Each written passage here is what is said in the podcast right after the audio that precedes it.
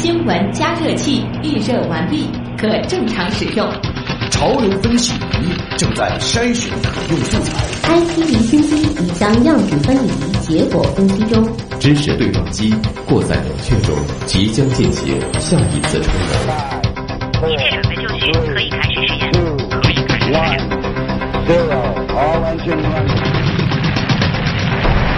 新闻实验室。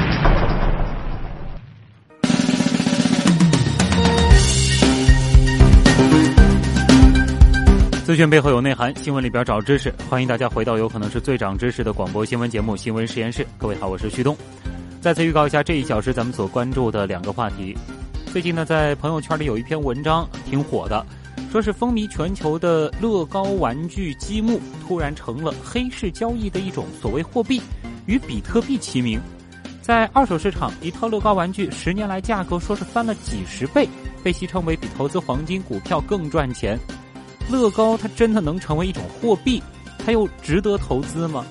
而一个玩具厂商八十多年来几经沉浮，它为何又依然能够风靡全球呢？今天晚上我们和经济专家一起来聊聊这个话题。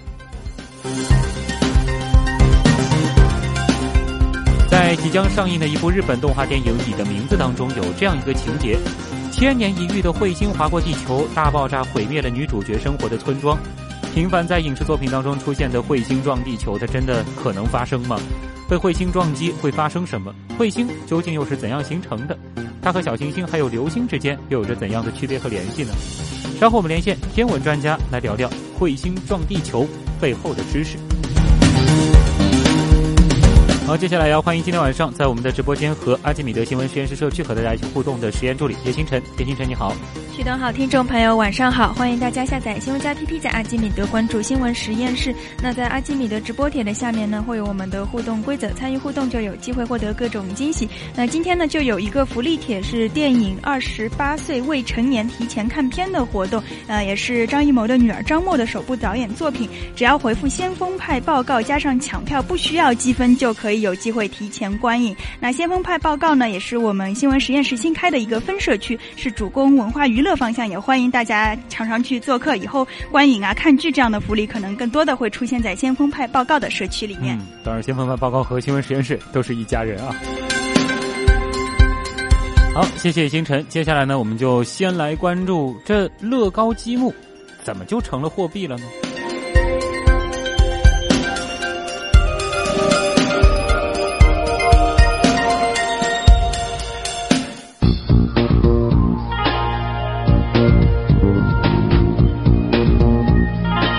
潮流分析仪。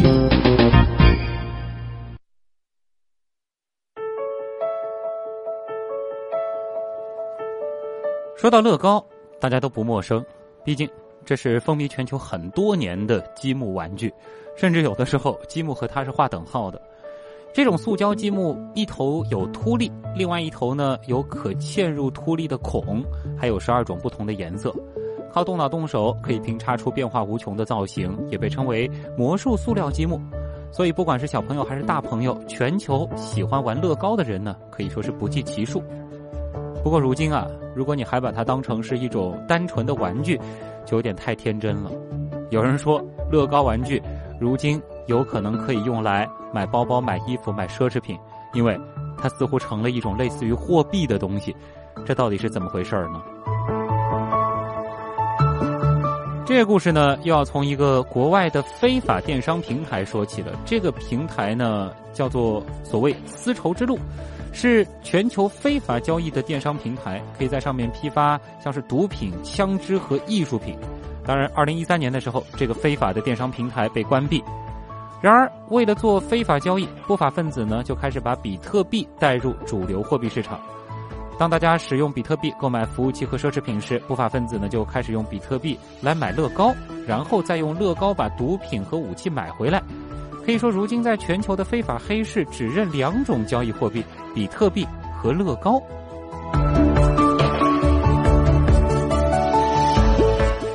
这就是我们最开始的时候说到的，最近朋友圈里流传非常火的一篇关于乐高可以当钱用的文章。它主要写的一个内容。文章当中还提到，在黑市里，乐高公司被交易者们看作是中央银行，主宰着黑市货币供应量和汇率，甚至传言乐高公司刻意控制绿色积木的数量，一盒乐高中绿色永远是最少的啊，这个是一个商业行为。但是呢，不法分子就想尽办法开始收集乐高玩具了。说，二零零五年，美国俄勒冈州一名传奇飞贼单枪匹马偷了超过六十万美元的乐高积木。然后警方发现他的背景居然是澳大利亚的一个洗钱组织。前一段时间，亚利桑那州凤凰城的一对雌雄大盗在玩具反斗城偷了五万九千美元的乐高，警察顺藤摸瓜呢，在他家里又找到了超过二十六万美元的乐高玩具。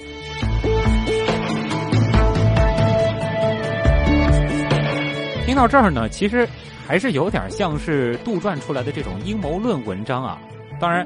刚才说到的毕竟都是非法黑市交易，那么在正规渠道，乐高的价值又怎样呢？你别说，还挺高的。根据英国《每日邮报》报道说，自2000年以来，乐高套装价值平均每年增长百分之十二，而同期黄金价格的年增长呢，大约是百分之九点六。拍卖网站 eBay 的记录显示，2007年乐高《星球大战：千禧年猎鹰》系列的售价呢，大约是三百四十二点四九英镑，而2016年它在 eBay 上的售价是两千七百一十二英镑，上涨了八倍。当然，有这种涨幅的，通常是完全没有拆封过，也没有玩过的啊。另外呢，乐高有一个泰姬陵系列玩具，在二零零七年的时候售价是两百英镑，到二零一六年的时候，网上的售价呢也达到了一千八百四十八英镑，这个也上涨了九倍。此外，乐高咖啡厅角落系列上涨最猛，二零零七年的时候售价只有八十九点九九英镑，二零一六年售价已经蹿升到了两千零九十六英镑，上涨了二十三倍。而大家猜猜，目前？单块乐高积木最贵值多少钱？你可能想不到啊，价值九万人民币。当然了，这块乐高积木块呢，它本来就是用二十五点六五克的十四 K 金做成的。乐高做这块积木专门用来送给工作二十五年的员工以及特别的商业伙伴。据说呢，只在一九七九年到一九八一年期间，每年送出两块。这样算起来，可能在收藏市场上价格又不一样了。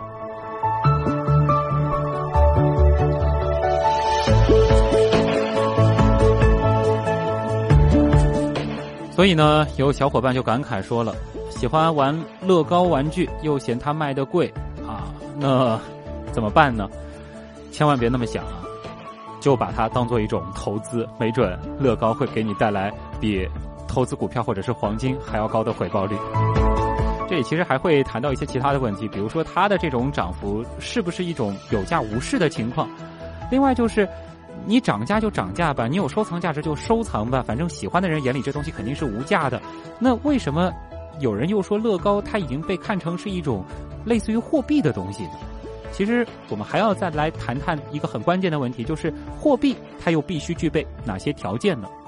这里我们来连线我们新闻实验室的一位老朋友，上海社科院财政金融研究室副主任、复旦大学客座教授刘亮，我们一起来聊聊这个话题。刘老师你好，你好，主持人。哎，在您看来啊，这个文章当中说到，就是说在有一些可能是在这个黑市的这个交易过程当中，乐高它被作为是一种所谓货币用途的交易筹码，那这种性质的作用和。比如说比特币，它有什么相同和不同呢？呃，从您刚才提到的这个关于乐高的这个情况来看呢，我觉得呢，跟比特币之间呢还是存在一定的不同的。嗯。那么这里面呢，主要体现在几个方面了。那么我们一直觉得呢，就是货币，大家会发现它是有几个基本的功能，一个呢是它是作为呢这个交易的功能。那么实际上呢，在我们越来越多的这个货币的特性里面呢，我们会发现呢，这个货币的交易的功能呢显得越来越重要。嗯，也就是说呢，在所有的交易的过程里面呢，货币它是作为一种媒介的作用。那么，呃，当然呢，它还有这个储备的功能。也就是说呢，就是呃，大家如果持有货币的话呢，那么可能呢，为了呃以后的交易的便利，那么它可能呢会把一些货币来作为一种储备的形式。嗯那么实际上呢，我们看到呢，目前提到的这个，不管是比特币还是这个乐高也好，它实际上它只具有了一种就是在部分的领域里面的这一种交易的功能。嗯那么，但是呢，我们看到货币呢，它实际上呢是，呃，还有一个很重要的功能，就是要作为一般等价物。也就是说呢，在所有的商品交换里面，在所有的市场交换里面呢，货币呢，实际上它的功能呢，就在于呢，它实际上是呃不存在这个交易的这个呃呃这个禁区的。嗯。但是呢，实际上我们看到的，目前比特币也好，包括乐高也好，它实际上它只在一个小范围之内，那么对呃特定的商品之间呢进行交易，嗯，而在这个整个市场里面呢，实际上它还不具有明显的这样的一种呢这个货币的这个特征在里面。啊，就好比我和我几个朋友之间，我们就认一种牌子的二 B 铅笔，然后这个铅笔你给我三支，我就能够给你换一个手机。但这只限于我们这几个人之间，跑到别人那儿，你不可能到这个商场里，你拿一堆乐高给人家去换东西。所以这对就是和货币本质的不同了，包括比特币嗯也是这样。对对对，啊嗯，这个其实让我们想到了以前的那种以物换物的这个过程。货币它是怎么发展出来的？能和大家简单说一说吗？呃，实际上呢，我们看到呢，货币呢，在我们这个发展的过程里面呢，它还是一个逐渐的被大家呢普遍接受的过程。我们知道是呃，货币在发展的过程中间啊，我们曾经用过很多东西，比如说像贝壳啊，比如说像这个呃牛啊、羊啊，甚至呢这些东西呢，都曾经呢在交易的过程里面呢，曾曾经呢都呃视作为这个货币的这个作用，交易媒介的作用。但是呢，就是说大家在用的过程里面呢，逐渐的发现呢，只有像白银啊和黄金这样的一种贵金属，因为它这些贵金属的一个方面呢，它不容易损耗，嗯另外一方面呢，它还有一个特点呢，就是，呃，能够被大家呢普遍所接受，那么储存起来呢也方便，嗯所以呢，大家呢在交易的过程中呢，大家都逐渐的认了这样的一种货币。也就是说呢，货币呢，它不仅仅呢是在小范围之内认的，它是大家共同所接受的。嗯那么都呢把它作为了一种就是一般等价物的这样的一种商品来使用的过程里面呢，它逐渐的演变成为了一种货币。啊那么呃，目前来说呢，像我您刚才提到的乐高啊、比特币啊，呃，都还没有成为在大家普遍接受的一种货币形式。对，而且考虑到这个黄金、白银，它好歹算是相对比较稀有的金属，而且它有一些这个实际的一些这种应用的这个领域，包括它的一些特殊的这个金属特性，比较容易储藏。这一点好像乐高就很难跟它去比了。对，并且呢，就是随着这个呃白白银和黄金慢慢的演变以后呢，到现在，嗯我们会发现我们的货币逐渐演变成为一种就是靠国家的这一个呃信用来做担保的这样的一种。虽然我们现在不用这个呃黄金啊、白银啊，但是嗯我们用的纸币，实际上它背后呢仍然有政府的信用或者国家的信用来做支撑。对，那么呃，所以在这种情况下呢，大家也是普遍的接受这样的一种货币的形式。但是呢，呃，我们看到乐高也好，比特币也好，它背后的这个支撑，或者说背后公司的这个支撑，实际上还是比较弱的。对，它所提供的信用实际上也是比较弱的。嗯，这就好比我们可以放心大胆的去囤更多的这个人民币在我们的自己账户里，但是你如果去囤积大量的这个乐高，它很有可能啊，今天能够换什么东西，明天就完全不能换了。对对对，它因为有可能呢，就是说，因为它背后并没有能够跟它顶呃来来支撑这样一种货币的形式。嗯，这个时候你囤的这些积木就只能够在家里自己搭着玩了啊。呃，再反过来，其实我们再来看啊，就是的确，我们也看到一些数据显示，像乐高这样的玩具啊，它这些年来价格猛涨。那么从一个商品的角度来看，这个东西它涨势那么凶猛，又是什么原因呢？呃，从乐高目前的情呃这个涨势来看呢，我觉得呢这里面还是嗯不不是它，就是说它主要呢并不是它，因为它作为货币了，所以它价格才涨。嗯，那么乐高的上涨呢，它没事。有几个情况。嗯，第一个情况呢就是呢，呃，随着呢这个嗯。随着这个呃就是乐高它本身的这个科技含量呢逐渐的增加，嗯，那么它本身的价值呢实际上也在上涨。哦。我们看到这个乐高它用了越来越多的这个新的技术在里面，嗯。那么所以呢，这导致呢就是说，呃，一方面它这个生产的成本，包括它的这个自身的价值在上升，另外一方面呢，我们还看到了就是乐高啊，它的受众就呃，我们看到越来越多小朋友，越来越多的小朋友在呃在购买这个乐高的这种玩具。嗯那么特别呢是在中国，随着人民生活水平的越来越高，这一种益智的，并且嗯呃动手的这样的一种乐高的玩具呢，被越来越多的人所接受。嗯那么在这种情况下，它的需求呢也越来越高。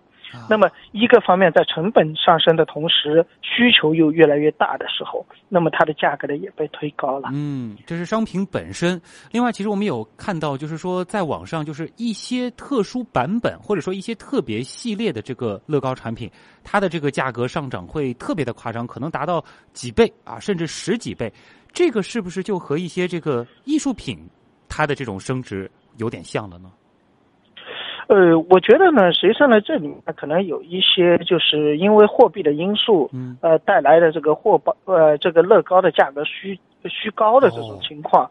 但是呢，我觉得呢，从呃普遍的情况来看呢，这种虚高的情况呢，总体上还是比较少的。只是呢，可能有一些个别的这种商品呢，因为炒作，嗯，那么导致了它的这个价格的呃上升。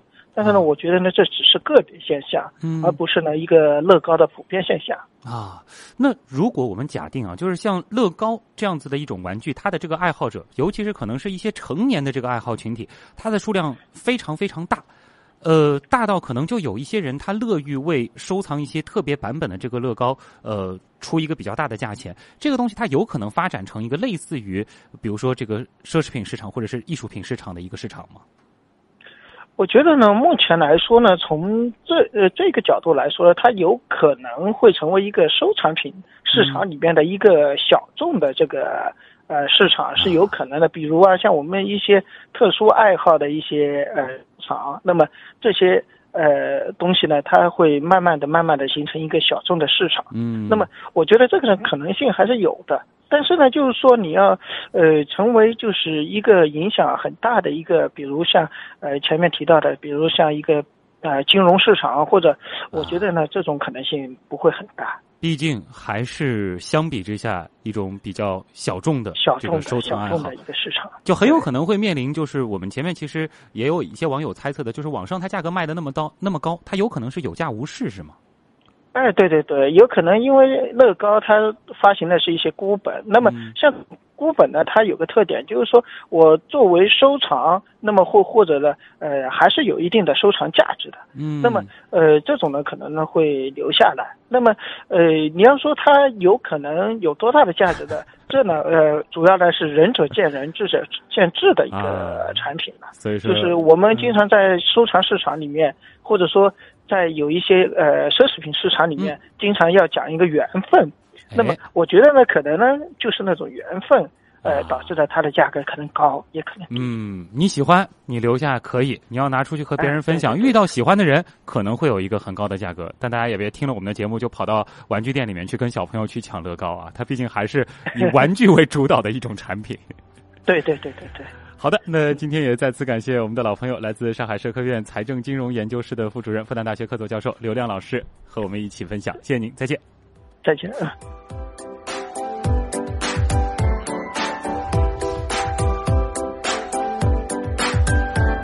话说回来啊，作为一种玩具，乐高呢，其实还真的算挺成功的。yeah，you know It must be great to be Batman. You. I'm blushing super hard under the mask. Batman! Prego. 哎，又是那种无厘头的风格啊！您现在所听到的是即将于明年初上映的一部电影，那就是《乐高大电影：蝙蝠侠》的预告片啊，没错。家喻户晓的乐高积木这么多年来不仅屹立不倒，而且呢还朝着影视、游戏甚至医学等方面发展。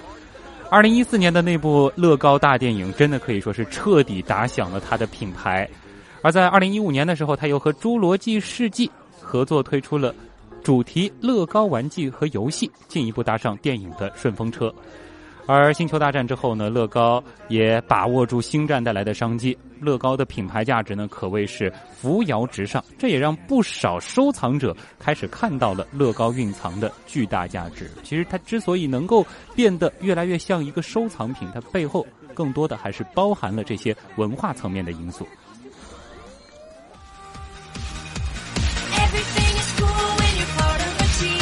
其实这首歌曾经在我们的新闻实验室当中也给大家放过啊，乐高大电影的主题曲。我们回过到半个多世纪之前，一九四九年的时候呢，第一块乐高塑料积木问世。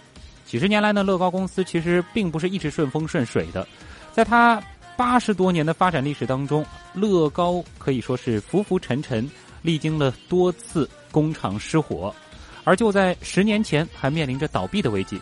不过呢，乐高。在如今却正式成为全球最盈利的玩具制造商。一份有关全球最具影响力品牌的榜单当中，乐高是取代上届冠军法拉利高居榜首。而纵观它的历史，这小小的积木呢，已经用各种方法给无数人提供了灵感。它教我们用最简单的方式去看待复杂的问题，不管结果有多复杂，都是从小块开始，一块拼一块。根据乐高大电影里的数学教授披露，其实拼凑积木的方式是有限的，但是九亿一千五百多万种方法，相信对于任何人来说都是足够了吧。自从上世纪五十年代开始，乐高呢已经推出了上千种设计，所有年龄层的人呢无不欢欣鼓舞。曾经一度被认为是儿童玩具的乐高呢。在这个时候，也开始为成年人所接受。其实我们单位就有一位同事啊，也是 这一方面的发烧友。可以说，每一代人、每一种粉丝玩转乐高，都有他自己不同的方式。当年乐高处于低谷的时候呢，就是生产了太多特别造型的积木啊，像是这个头啊、身体部位等等独特的形状，太少常规形状的积木，特别呢是那种啊在核心有孔的积木。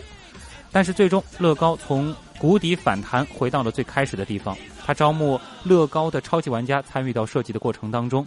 二零一四年呢，成千上万的乐高玩家参与了乐高设计大赛，其中好奇号火星探测器模型获得了一万多张投票，并且最终被乐高官方选中，批量生产并且上市。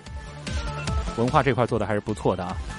那么，这种持续不断的创新、合作与互动精神，也使得乐高不仅成为商业帝国，而且成为全世界人类啊灵感驱动器的一个小核心，也是它能够风靡全球的理由吧。Everything is awesome。